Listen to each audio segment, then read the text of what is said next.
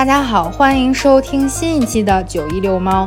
春节的时候呀，我回家了，所以这一期的开头也邀请我的姥姥跟大家说两句，祝大家新年快乐。我是三脚猫的姥姥，祝兔年大吉大利。我是这个节目的忠实听众，特喜欢他们这个节目，希望在新的一年。更上一层楼，谢谢九一六猫和他的所有同学给我拜年，祝我身体健康。我虽然是老人，但是跟年轻人的思维还是一样的，特别喜欢他们搞这些节目，受益匪浅。每次认真听，觉得越办越好，希望在兔年再上一个台阶。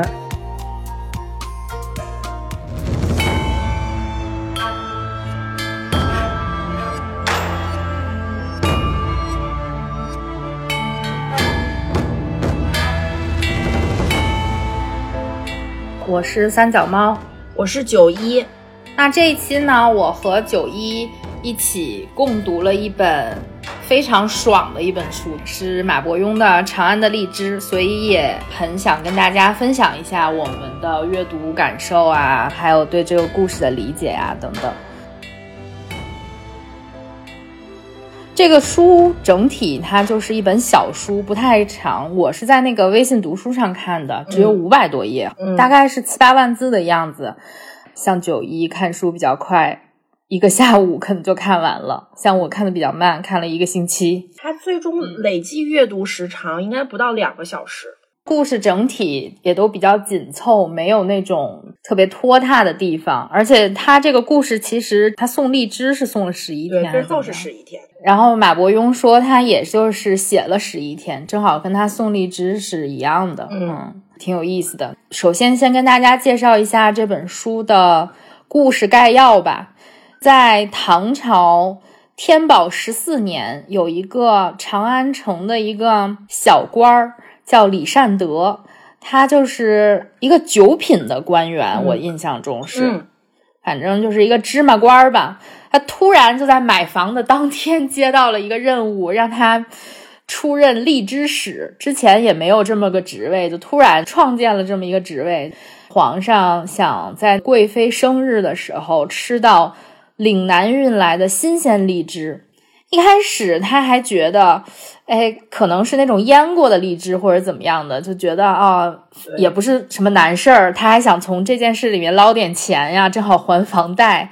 结果突然发现他被 PUA 了，不是腌过的荔枝，是鲜荔枝。他当时就觉得这个任务是一个不可能完成的任务，但是为了他的家人，他也决定一试。嗯，他就去了岭南。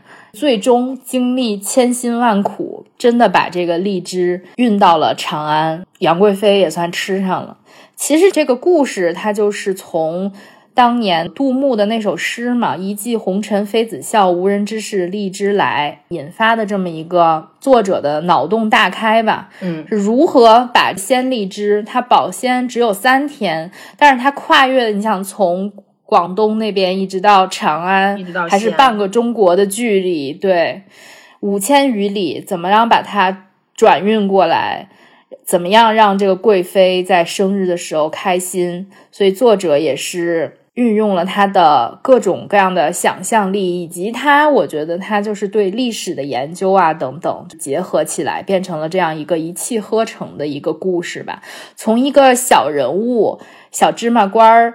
如何在这种一线大城市 盛世中如何生存下来啊？那么多人要陷害他或者 PUA 他，他最后还是完成了这样一个不可完成的任务吧？还是一个挺有意思的故事。是是，而且他写的就很真实。这本书是我就是看完了之后不想看第二遍的那种，因为跟我们的工作简直是太像了。尤其是新项目立项的时候，就所有的里面发生的故事，在现实生活中都能找到一个参照或者是影子。嗯，那你来介绍一下作者吧。马伯庸呢，他是一个八零后的作家，也获过很多奖，就是人民文学奖啊、朱自清散文奖啊、茅盾新人奖啊等等。呃，他一直就是致力于写这种历史可能性的小说。大家之前可能看到过的影视化的作品，就已经拍过的，像《长安十二时辰》。古董局中局，然后他还写了，比如说像《大一》《两京十五日》《显微镜下的大明》这些书，也都一直是在一个畅销榜跟热门榜上的一个作品吧。他之前的小说大部分。唐朝的可能很多，就算没有唐朝，感觉就是有古董的那个类型都很多。就他本人，我在没有查过他的生平之前，我一直以为他是一个年纪很大的人。就是直到《长安十二时辰》当时特别火的时候，我才知道哦，原来他是一个八零后，就是跟我们差不多的一个年轻小伙子。这个是当时有一点点震惊到我的。他好像就是八零年的，我我一直在脑海中把他跟那个就是观复博物馆的那个人叫什么来着？马未都。对我我刚开始没有搞清楚他们两个，在我心中马伯庸就是马未都那样的年纪。马未都脑袋顶上三个问号，说你在说什么？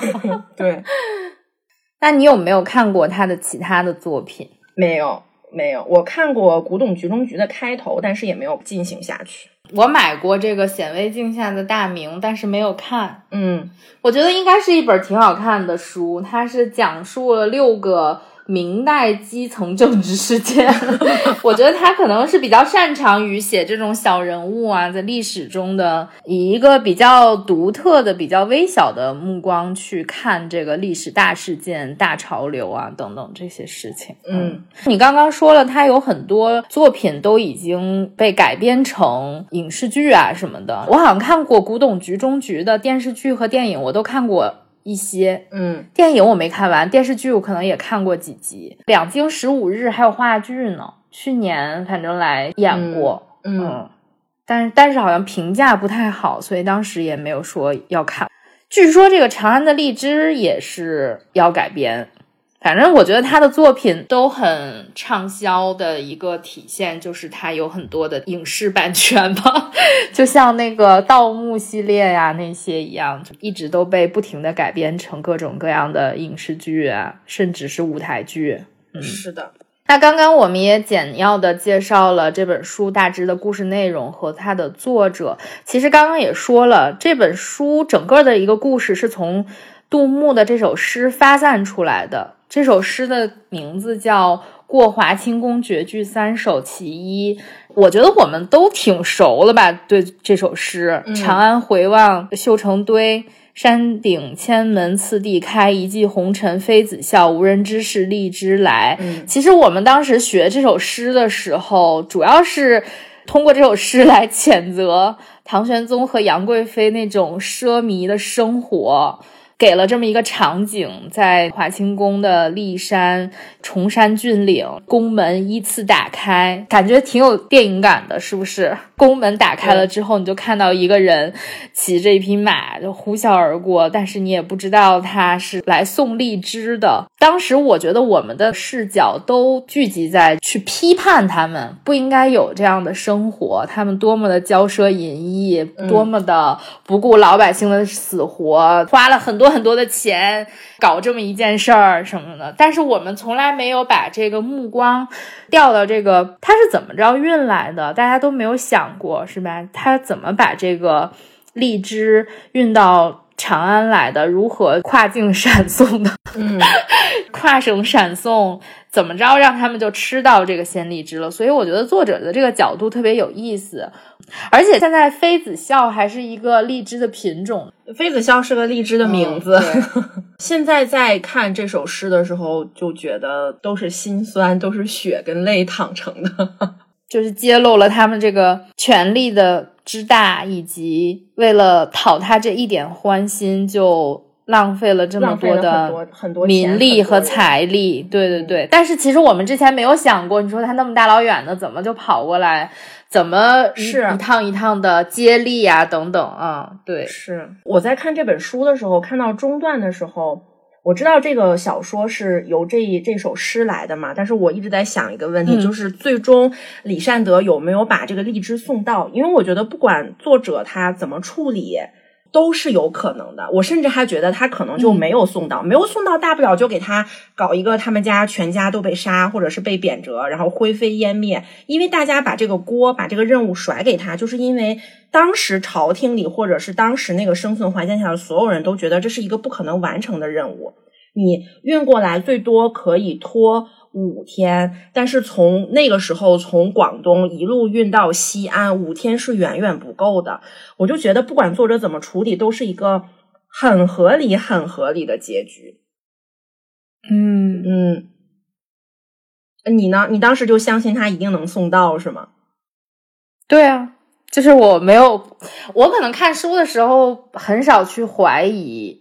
比如说作者的动机、作者的目的或者怎么样，我一般都是跟着他的思路走的。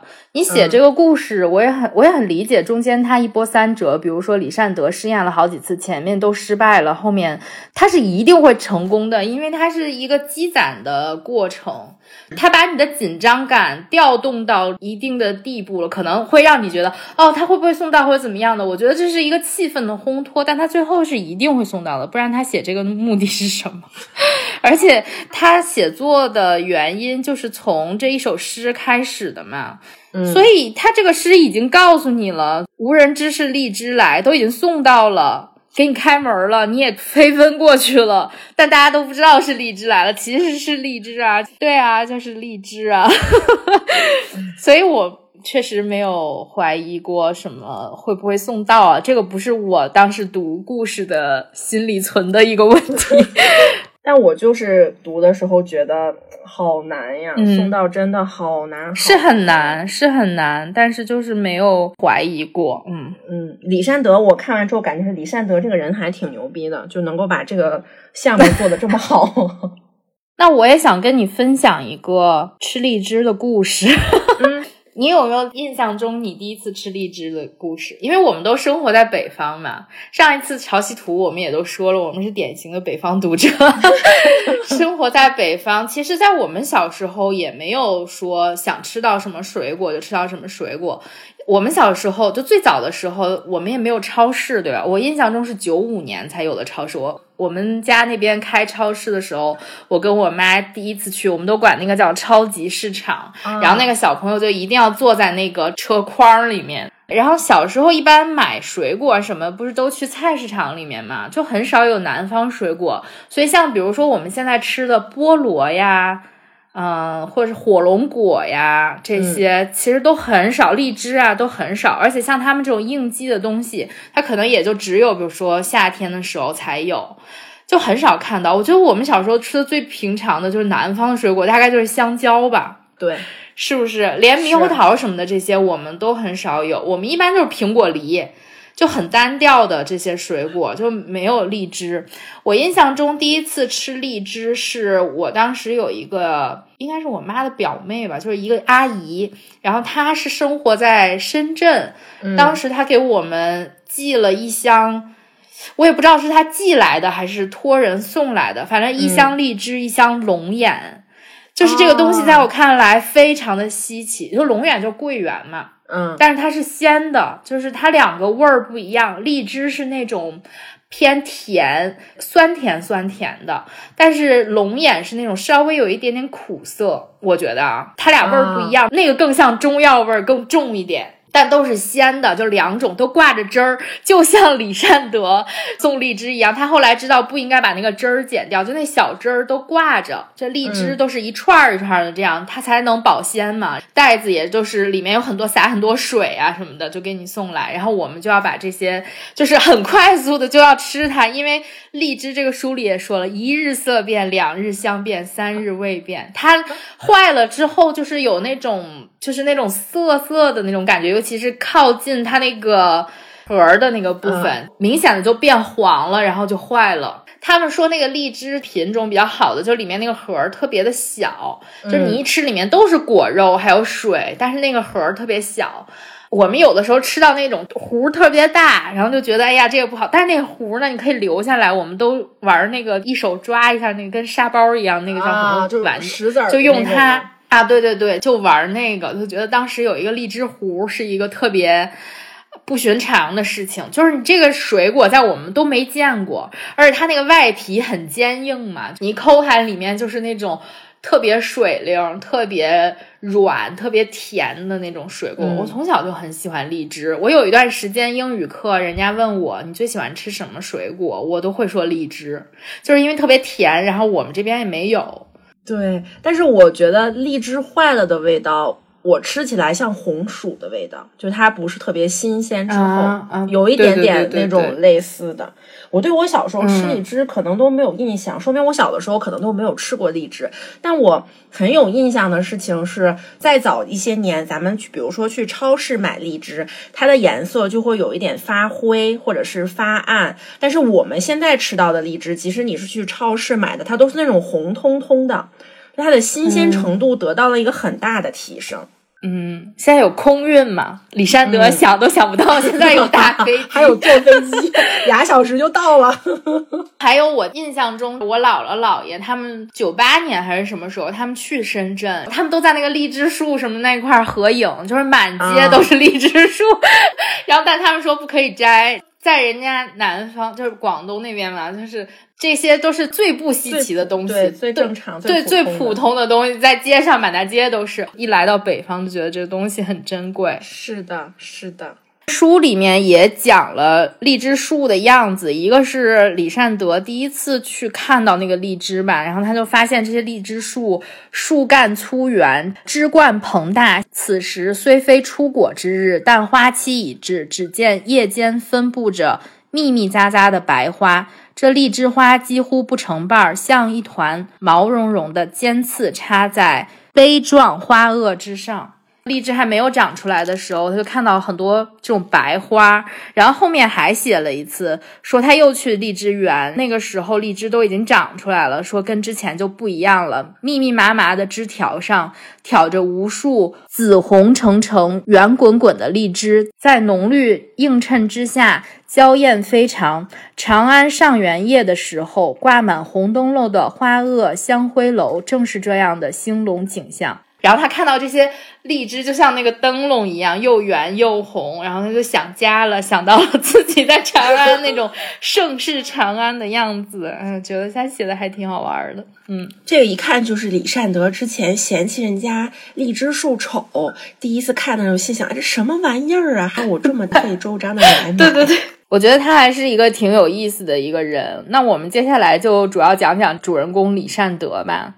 我觉得他身上的标签还挺多的，他属于那种斜杠青年，但是被这种职场官位这些等级埋没了。他就是一个九品小官，但是他也是奋斗了很多很多年了，他奋斗了二十八年，才在长安的远郊买了一个院子，相当于就是北京在。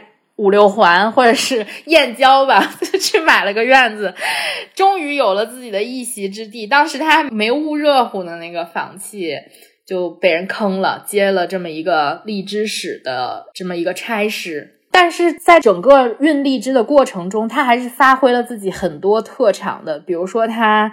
他是数学小能手，我就觉得他数学很好。他说他可是开元十五年明算科出身，这点数字上的小花招根本瞒不住。就是一开始他贷款的时候，有那个和尚坑他。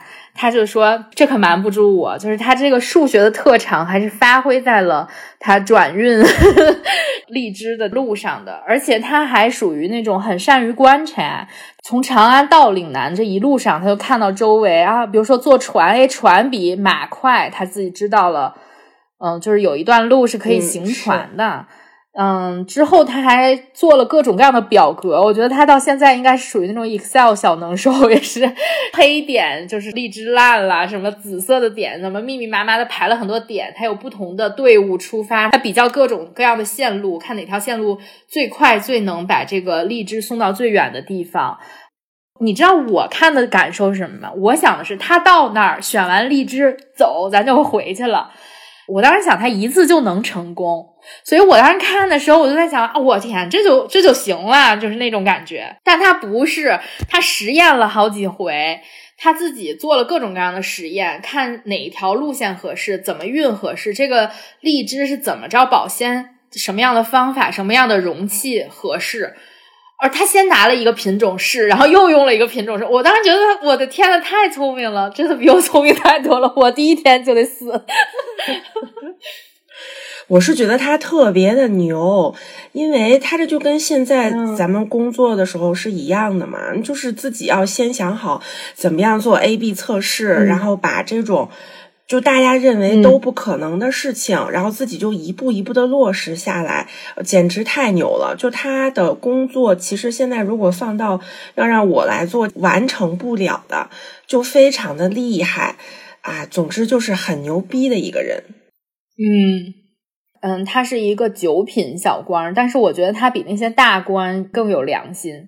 他就发现，哎，我运荔枝这么劳民伤财，就比如说阿童吧。我就为了给皇上吃这么一点荔枝，我浪费人家一园子的荔枝来去做这个实验，然后他还中间是有一个他的，他有一个仆人，他还对他特别好。当时那个人被老虎袭击的时候，他就救他嘛，然后他就说：“我从来没有人跟我一起喝过酒啊，等等。”而且还有就是这个荔枝园的这些人。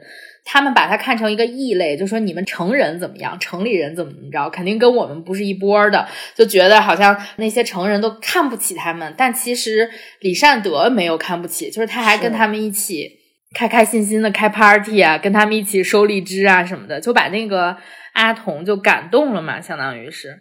才让他用的他园子里的荔枝等等，我就觉得这个人其实他是一个很立体，然后也是那种有血有肉的这么一个人。他不是说我为了完成任务，我就使劲儿花钱，使劲儿浪费钱，不择手段。他虽然想，我想捞点油水，我把我的房贷还了，给我的孩子妻子留下一些东西啊什么，他就想视死如归的那种心情嘛。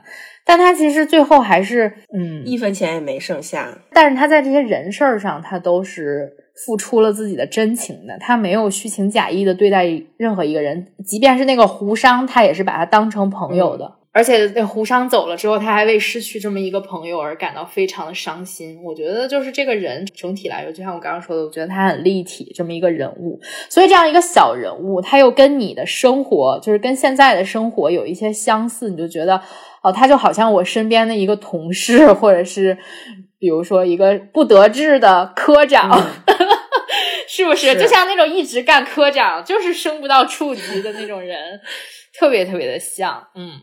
所以我们接下来也想分享一下我们读这一整个小说的阅读感受吧。我看这本书的时候，其实最大的感受是我以后再也不看了，因为它跟我之前工作的经历真的太像了。就每次我们有一个新项目立项的时候。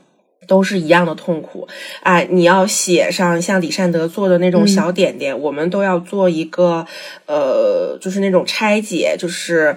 甘特图或者是 rundown 图要写清楚，嗯，哪个人要在什么什么之前完成什么样的事情，一项一项的列出来，嗯，然后你再一点一点的在截止日期之前去完成。包括像李善德他跑的这几条路吧，每次我们都是要先做一个 A/B test，然后跑一个基础的模型出来。李善德呢，他是跑了 A、B、C、D 四个 test，然后选了一条最合适的。你有一个初步的模型之后，哎，你这个方。法得到验证了，然后呢，你在正式开始之前，然后再去跑一个完整的这样的模型，哦，这种太痛苦，就勾起了我特别多痛苦的回忆，就以至于是。每一次工作，包括像之前同事后面之前那种甩锅啊啊，都是一模一样的哦，简直了！这个事情我看完之后，呃，就真的觉得完美的还原了里面他踩的所有的坑，他做的所有的事情，在我的工作中全部都能有一一的对应，或者说我工作中遇到的问题，李善德在这个小说里也全全部部都遇到了，真的是非常之心塞。我觉得他这个书里面也是讲了很多这种职场上的一些道理啊。李善德属于那种很纯粹的人，他没有跟职场上那些乱七八糟的混在一起，他还是比较一个一个很纯洁的这么一个人。当时他看到这些，比如说职场上的一些事情啊，他就觉得。怎么会这样呢？他有一些疑问，甚至他不知道这个具体的道理是什么。我印象比较深刻的一段就是，他马上就要正式把那个荔枝送回去了，在这之前，他回了一趟长安，然后又见到了。韩回和杜甫，当时他也是去招商引资嘛，也不是算就是拉赞助那种，他就是去各个部门要钱，我们要把这个东西给皇上送过去，对吧？但是我现在没有钱呀，你们都得出力，你们这所有的部门都应该听我荔枝使的调动，但是其他人并不为所动。他就碰到了这么一个人，叫于朝恩，这个人其实也是想 PUA 他，然后他就跟他说了很多好话，有点像抢功似的，他就觉得哎。李善德这事儿没准儿行，万一能送来，我也能沾上光。在职场上碰到了一个这样的人，但是他呢说了一句：“皇帝他老人家为何要跳出官序，额外设初始职差遣，还不是想？”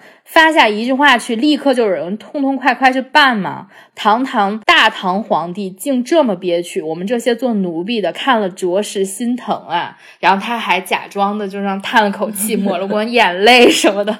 连皇上办事儿都有层层加码，简直跟我们现在太像。就是基层的人就一层一层，上面说我想吃荔枝，按说一次次传下来就应该有人给送过去，但是你看那个。广东那边叫什么来着？什么赵新民还是什么？就是根本就不为所动，谁管你爱吃荔枝？反正就山高皇帝远，你也要不来。反正我也不给你送，连皇上想要的都有这么一层一层一层的阻碍，所以他才设了这么一个荔枝使，说你去给我办，我就管你要，所以才有了他这么一个官职嘛。每一次我们现实中发生一件事儿，我就在想，他难道不知道吗？看不到百姓的疾苦吗？但是层层加码，就是让你看不到。就比如说，我今天还看那个《狂飙》嘛，最近在追这个电视剧，就说为什么理想那些举报信 永远送不到上面，就是因为有一层一层的人给你都扣下来了，所以你永远不知道。最基层的人经历了什么？他们都在干啥？就是他完全不知道，这点让我觉得，嗯，连皇上干事儿都是这么憋屈。他这个感叹其实也是对现实的一种反应。然后还有就是李善德就一直在琢磨这个转运的事儿，但是他不会用人，他也不懂这些职场上的人情世故。谭慧就跟他说：“你这样子得得罪多少人啊？”他就告诉他说。你知道做官之道是什么吗？其实就是三句话：和光同尘，雨露均沾，花花轿子众人抬。一个人吃独食是吃不长久的。就说你要一个人把这个荔枝弄过来，你身弄来了，到时候只给你这一个人嘉奖。你也办不成这事儿，因为没有人给你出钱出力，那马从哪儿来？那些瓮从哪儿来？对吧？人家怎么给你收？这一路上你这么接力怎么跑？没有人管你的时候，你这件事儿是完不成的。你只有把你的这些嘉奖以及之后那些荣誉先分出去。给大家分点好处，才有人愿意帮你办这件事儿。和光同尘，我第一次听到这个词的时候，其实是在《大江大河》里面。然后就是宋运辉的师傅跟他讲说，他的为官之道，就是说他怎么做到厂长的。他又不是搞技术的，但是他是一个厂长，他怎么弄的呢？他就是和光同尘。但是我是看了《长安的荔枝》之后，才彻底明白“和光同尘”是什么意思。你只有把自己降到他们那个 level 上面，跟他们就是共进退，他们才能保证你的理想去完成。就比如说李善德一样，都有点那么理想主义，就是这事儿我就想办，我就现在也已经没有退路了。那我只有往前走，对不对？我就想把这件事儿办成。那我怎么办成呢？我只能跟他们一起，然后假惺惺的搞搞一些人事关系啊、人情世故呀。最后啊，觉得其实啊，不是不是我的功劳，是李总的功劳，是王总的功劳，大家都有。王总、李总提拔，对，感谢那个杨总。最后杨总不是给他各种什么银牌也给了，什么各种的通关文牒什么之类的。钱也不愁了，这些对吧？都是杨总的功劳，他只是一个执行者，对，把自己降低了之后，他才能保住自己的性命。我觉得这是在他在这个职场里面给出的这么一个跟现实比较像的一个部分嘛。但其实最吸引我的，其实就是这本书一开头第一句话，我一看我就觉得哇。太像，因为他讲的是在长安，就是他们的首都嘛，要买房，其实就相当于现在就是你要在北上广买房了，尤其是在北京，你要你就要买房，而且那个 李善德是一个九品小官，奋斗了二十八年才买了一个小房子。这本书一上来，我就觉得最吸引你，就是当那个消息传到上林署时，李善德正在外头看房。而且那个房子是个小宅子，这间小宅子只有一进大小，就是一个院儿，一进院儿嘛，一开门里头就是那间房。对，只有那一个院儿，不算轩敞，但收拾的颇为整洁。然后他就介绍这个，哎，院子里错落有致，哎，在这个地段也算不错了。然后院子里还有一株高大的桂花树，尽管此时是二月光景，可一看那伸展有致的枝丫。便知秋来的茂盛气象。看着这座雅致小院儿，李善德的嘴角不期然地翘起来。他已能想到八月休沐之日，在院子里铺开一条毯子，坛角用新丰酒的坛子压住。夫人和女儿端出刚蒸的重阳米锦糕，浇上一勺浓浓的浙江，一家人且吃且赏桂，何得惬意？我不知道其他人是怎么想，就是你买房或者租房的时候，你走进那个屋子，如果你能想象到你之后在这里生活的样子，就是你眼前出现了一个画面，对这个房子瞬间有了一个规划，我在这儿干什么，我在那儿干什么，我的家具怎么摆，就是你面前出现了这个画面，得了，这房子就是你的了。所以我当时看到这儿的时候，就是跟我买房特别像。他就想到八月的时候，哎，我跟我夫人就在这个院子里，对吧？想到了四郎和环环，八月我们一起酿点桂花酒 什么的，很惬意。你当时的那一瞬间，你你心里就拍板了，说，哎，行，这是我的房子了，就觉得特美好，就觉得你能想象出之后在未来你在这个房子里的生活。紧接着，他就同陪同的牙人，就是那个中介，就说，能不能再便宜点？太 像了，就是你租房也是，你说你看这房子，哎，真不错。一打听，一个月那个月租多少？一万五。那，哎呀，怎么这么贵？能不能便宜点？一万二行不行？我跟房东签半年付，一万五季付，一万二半年付，行不行？就感觉特别像。然后这个牙人，就是这个中介，也跟我们现在的中介极像。然后就跟你说，这可是天宝四载的宅子，十年房龄，三百贯已是良心之极。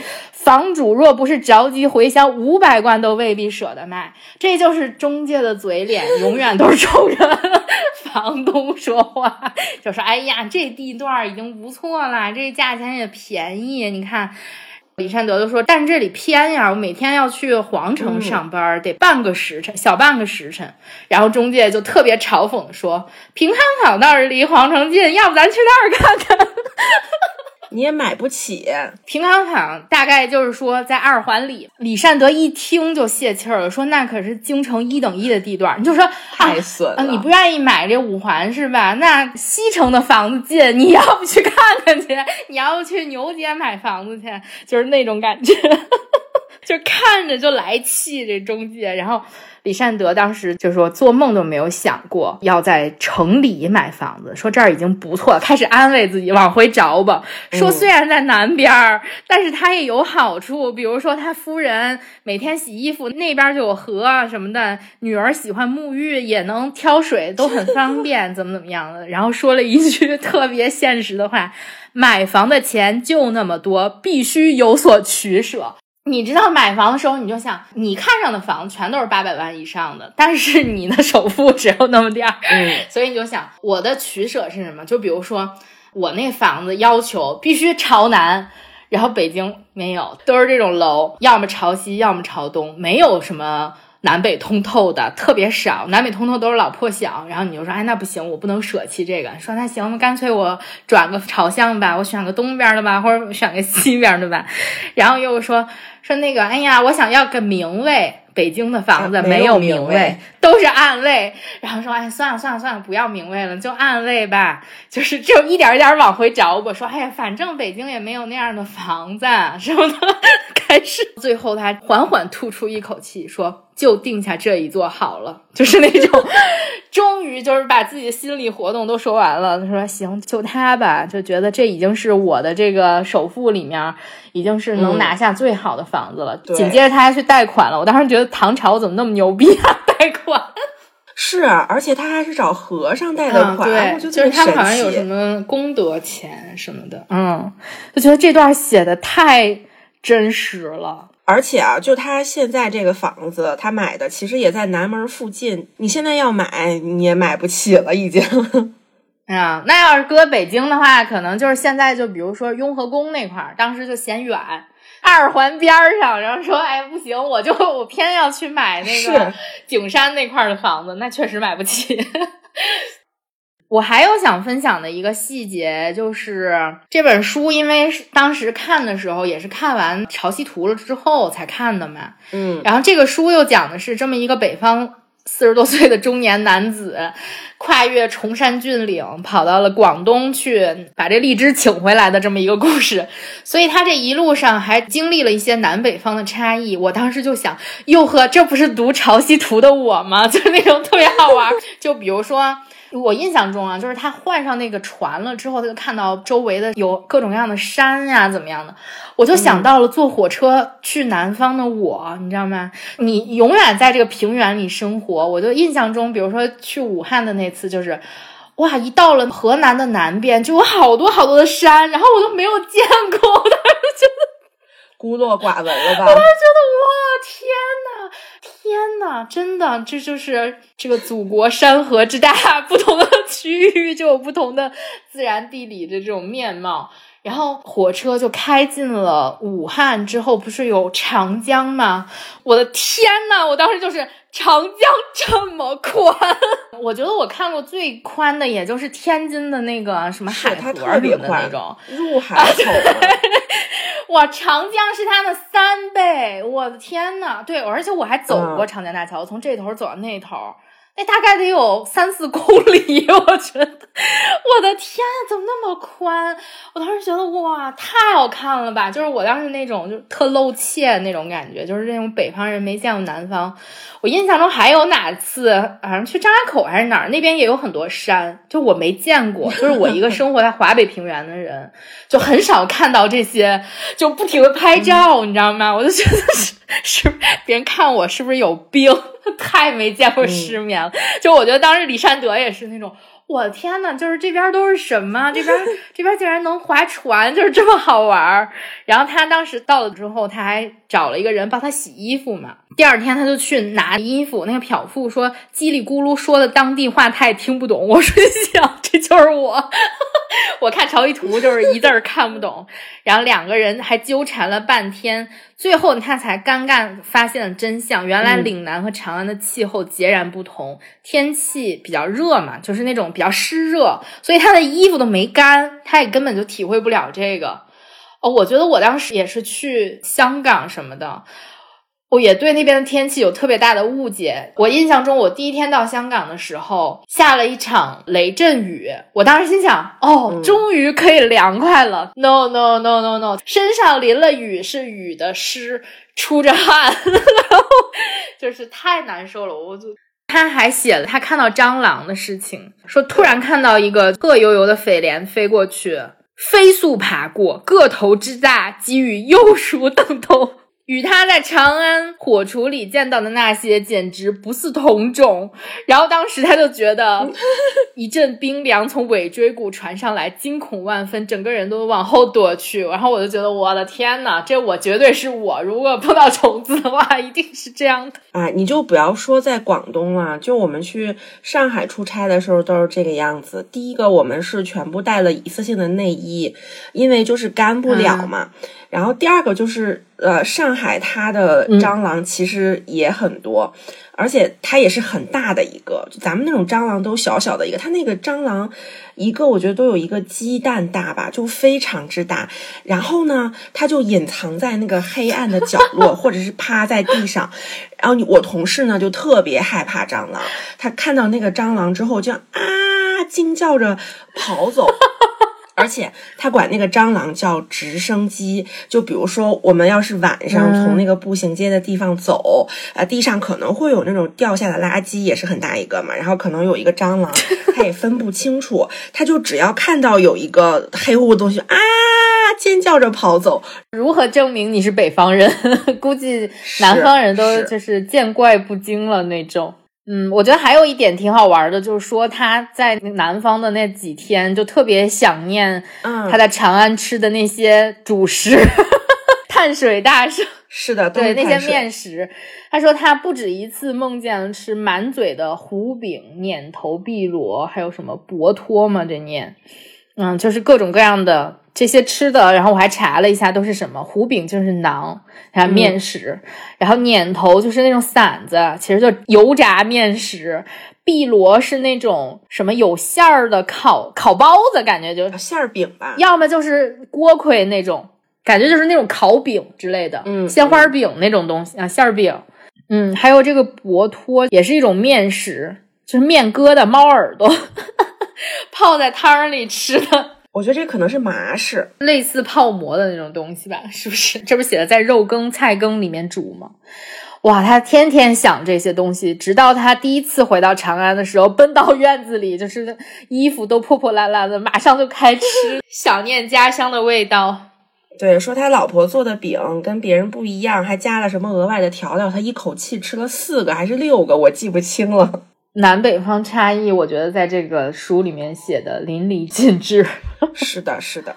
还有一个我比较喜欢的细节，就是他到了那个荔枝园之后，就认识了阿童嘛，就是那个小女孩儿。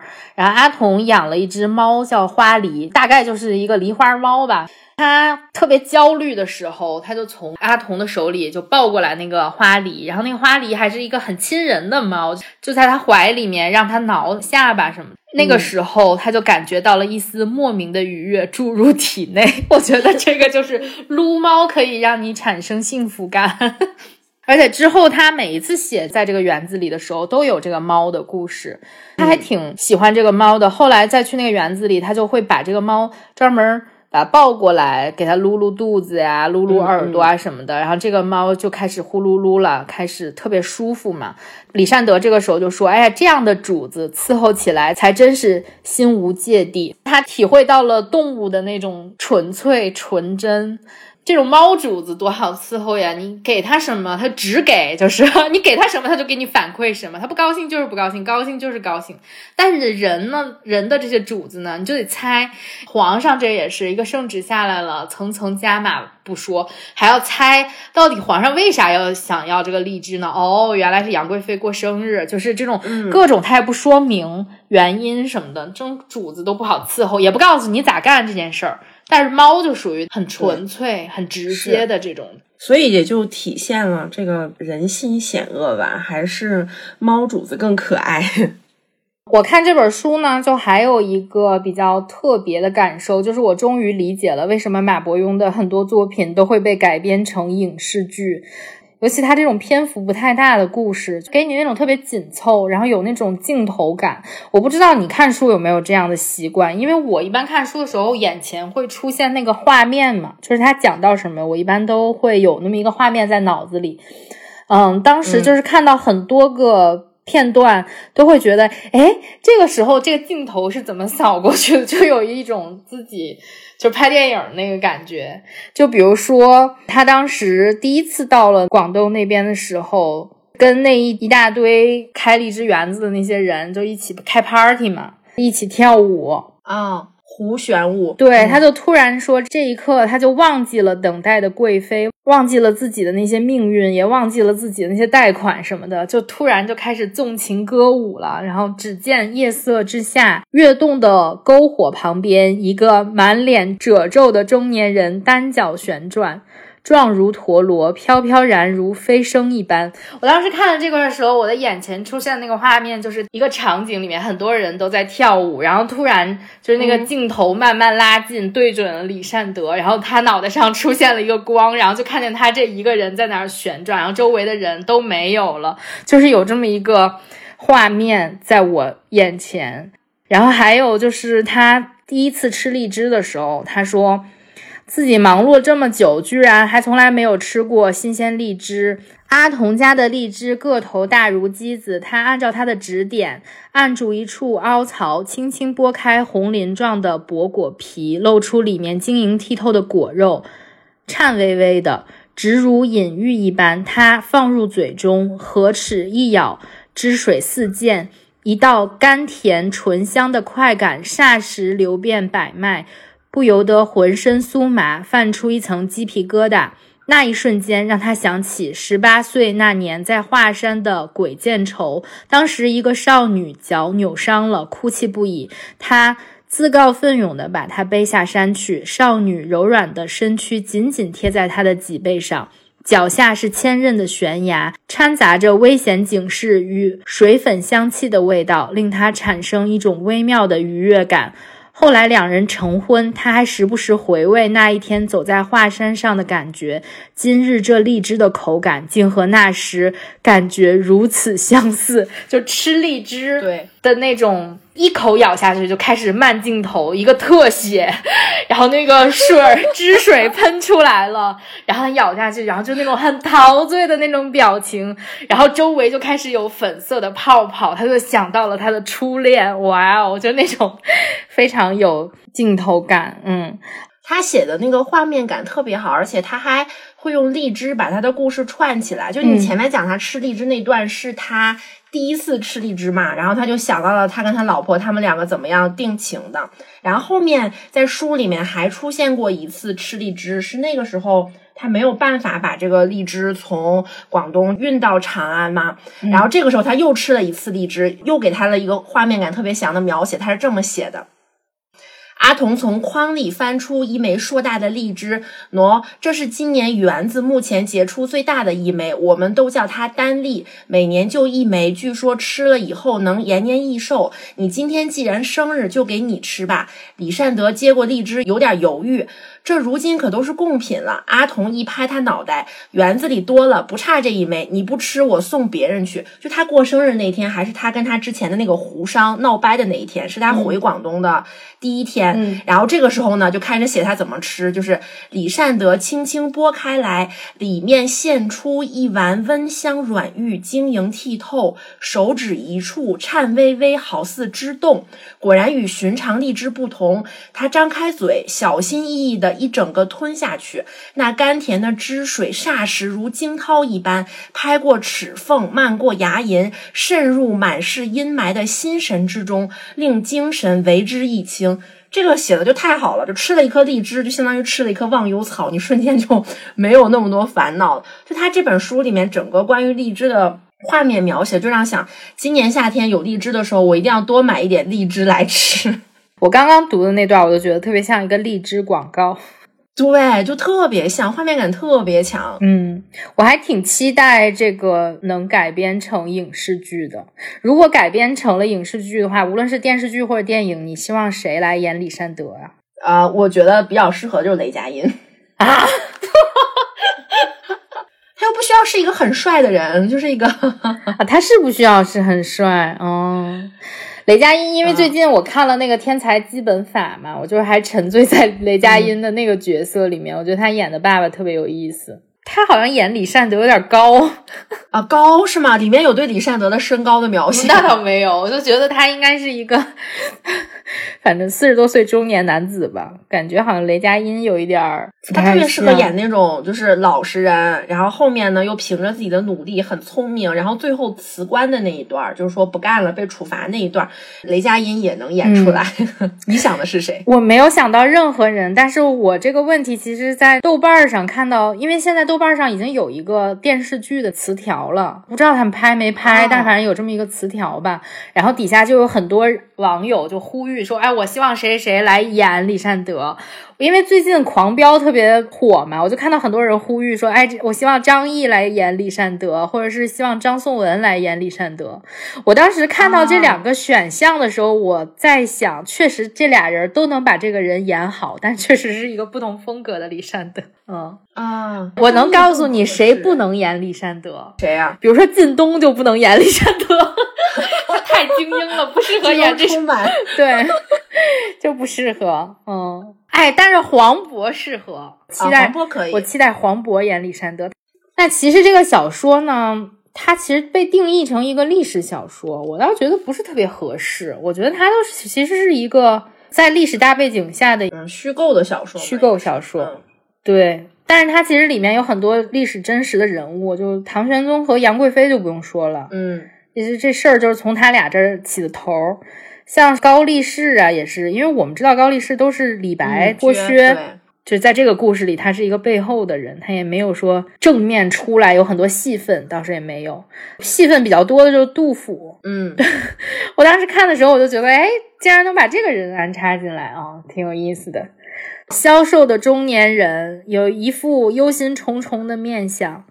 对我看杜甫出现的时候，我觉得特别好玩。历史上的杜甫其实就是李白的一个小迷弟嘛，但是他在这个小说里面 把这点。就也写出来了。嗯，历史上真实的杜甫跟李白相遇的时候，就是李白最风光的时候，就是高力士给他脱靴呀。然后杜甫那个时候年纪比较小，他们俩差十一岁嘛，李白比较大，相当于有个大哥，哎，带你那个吃喝玩乐。然后这大哥呢，让高力士给我脱靴，又很牛。杜甫就有那种小迷弟的那种心态。